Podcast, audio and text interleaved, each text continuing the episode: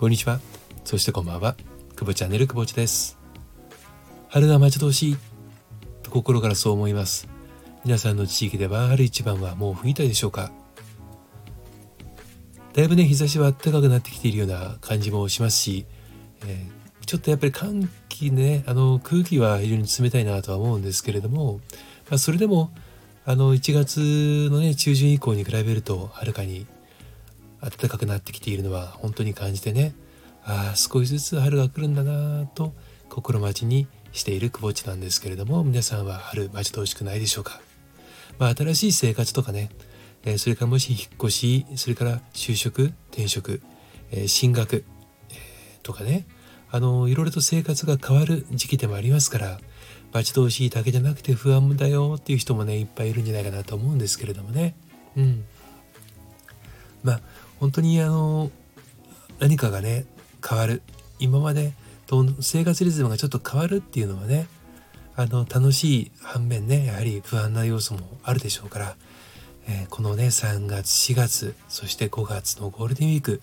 明けぐらいまでですかねもう落ち着かない日々をねあの過ごす方非常に多いんじゃないかなと思います。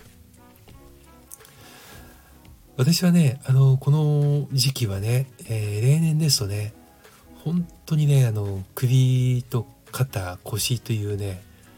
まあ関節がもう痛くて痛くてたまらなくてひどい時にはねもうベッドから起き上がることすらできなくてで、えー、一度だけねその起き上がれないまま、えー、救急車でね走行病院に運ばれたなんてこともありましたけれどもねもうあのかれこれ、えー、34年はねそういった状態には幸いなことにはなってない。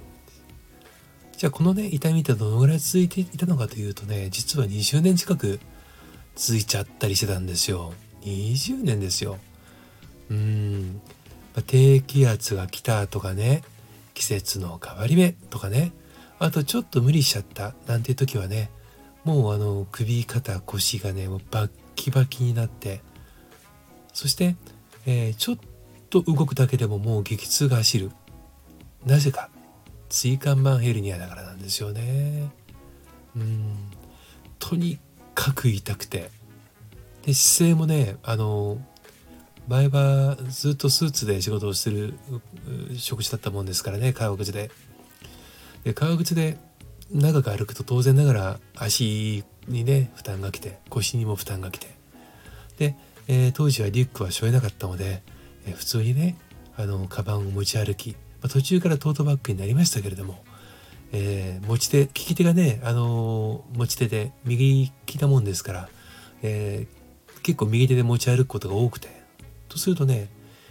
姿勢がね右に傾くんですよね。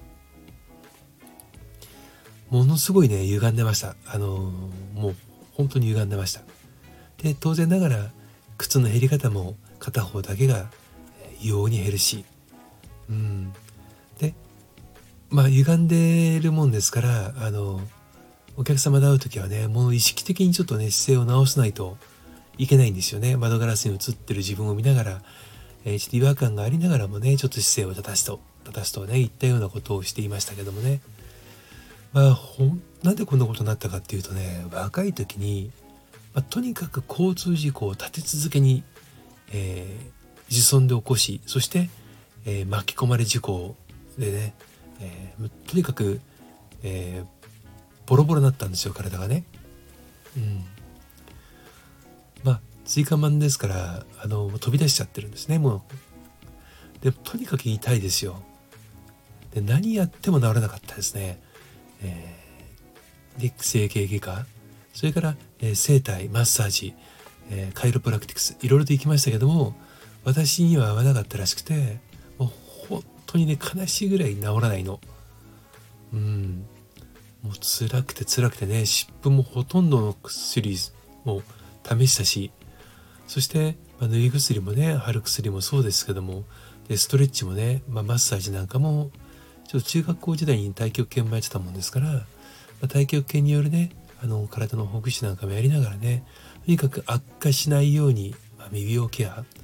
痛くなりそうだなと思ったら後半戦はね分かってくるのでもうこれ以上痛くならないようにストレッチをする。っていうことをね繰り返し細かし細かし約20年間ね付き合ってきたんですけれども、ま、サラリーマン生活最後の会社の時にねもう無理がたたったんだと思うんですが、まあ、ストレスもねあったのかもしれませんけどあの初めてねぎっくり腰も平発平圧しまして。もう動けないです。もう本当にね痛くて動けないんですよ。うん。でもね泣きたいぐらい痛くて。うん。でまあとは言っても家に帰らなきゃいけない。仕事中だったんでね。家には帰らなきゃいけないのでまあ本当にごまかしごまかし一歩ずつゆっくり痛みがないようにすり足ですよ。もうすり足状態で駅まで行ってそしてね電車に乗るんですけどもあのー、その頃にねちょっと通い始めていた治療院の方にちょっと連絡をしてね、えー、ちょっとどうもぎっくりっぽいので予約はあの日じゃないんだけどもなんとか見てもらえないかというお願いをしてねで奥さんに駅まで迎えに来てもらってでまあ治療院に、えー、駆けつけるということもしましたけれどもね。うん。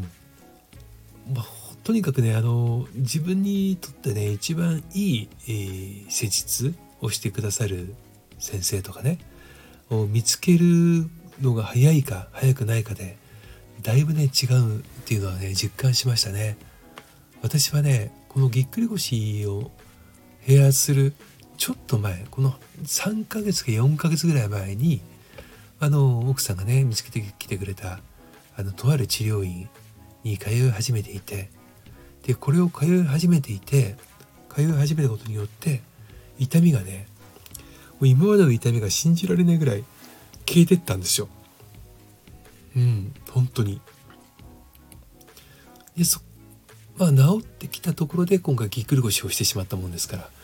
まあまああの同じね治療院に行ってまあ本当にちょっとね半分泣きながらもう痛くて痛くてたまらないのでね。でまあ施術をしていただいたわけですけれどもなんでこんな話をしてるかっていうとねうん頭が痛いのにねあので熱っぽいのに胃薬を飲む人っていないと思うんですよね。で皮膚が荒れているのにね皮膚が荒れているのに、えー、風邪薬を飲む人もあんまりいないと思うんですよ。熱があるのに下剤を飲む人もいないかもしれない。で目にゴミが入って目薬をさせなきゃいけないのにね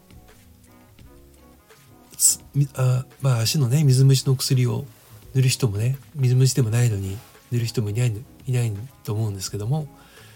まあ、こういうようにねあの症状に合った治療方法ってのが必要なわけですよね。うん、ところがこの人間の体っていうのはね複雑なもんでお腹が痛いからじゃあお腹を治療すればいいかってそういうわけでもない、うん、背中が痛いからといってえ背中を集中的に見て治せばいいというもんでもない。これはね本当にねあの初めて知った時は目から鱗でした、うん、つまり体の仕組みを理解して痛みの本質その原因を分かっていないと治せないわけですよ。まあ、これ病気でもそうですよね。うん。原因が分かってないと治療ができない。勉強もそうですよね。分からないところが何が分からないのかが分かってないと教える人も教えられないし自分自身ももうただただ嫌いになっていくだけなんですよね。ところがビジネスにおいてはねこの本質を理解していなくてそして、えー、治療方法に直結しいないにもかかわらず行ってる人が多いんです。まあ、対処療法ですよね。うん人を集めなきゃいけない集客をしなきゃいけないだから SNS を使わなくちゃいけないでも SNS といっても、まあ、Twitter、Facebook、Instagram TikTok、えー、その他ね、えーまあ、いろいろともいろんなものがあります。でもそれぞれには特徴があるわけですよね。同じことをやっていたって見る人も違ければ見てる人たちの行動特性も違うわけですよ。でうまくいかないなと思ったらやめちゃうとかね。ちょっと直してみる。もしくはがっつりがっちり直してみる。でも何がおかしいのか何がうまくいかなかったのかわからないのに全部直してしまったら結局それでうまくいったとしても原因はわからないままなんですよね。これ料理と一緒ですよ。ちょっと味がおかしいな味がちょっと足りないなと思ってもう一回ゼロから作っていったら何がね味が足りなかったのか何の味が足りなかったのかわからないままどこで間違えたのかもわからないままなんです。このビジネスのねあのまあマーケティングで考えるとねこれの、えー、本質を理解しないまま How to いわゆる対処療法的なものだけがねやたらめったらと人を引きつけるのはなぜかと言ったら時間軸がとにかく早い短い。早くもう結果を出したい。待ってられない。このね結局焦りがねこういった事態を招いているんではないかなと思うんです。そして何よりもそのマーケティングをね学ばなきゃいけないって言った時にマーケティングって何なんだろうと。いうマーケティングの本質をね理解されてないっていうのが非常に多いんではないかなと思います。集客はマーケティングではありませんし、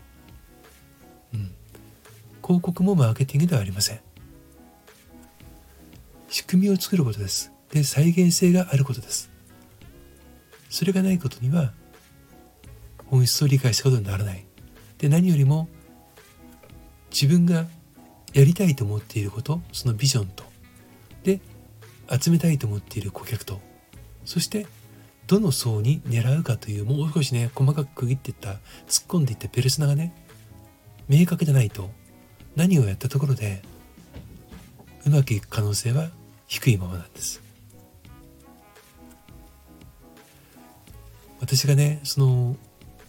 腰痛ヘルニアでね苦しんでいた時になかなか治れなかった。何をどこに行っても治らなかった。どんな薬を飲もうがどんなえー、疾病薬等を貼ろうがね治れなかった。でもある治療院を知ってそこに行った瞬間にあっという間に改善をしていく。これは何か本質に気づいて治療に入ったからなんです。何でも本質は大事です。そして避けては通れない。是非ねあの皆さんが今やってることお仕事や学業、えー、全てにおいて同じことが言います。自然界にあるものは、ね、えー、ビジネスにおいても、えー、社会においても、同じものが存在しているんです。是非ね、本質を見極める目を持ちましょう。それではまた、久保内でした。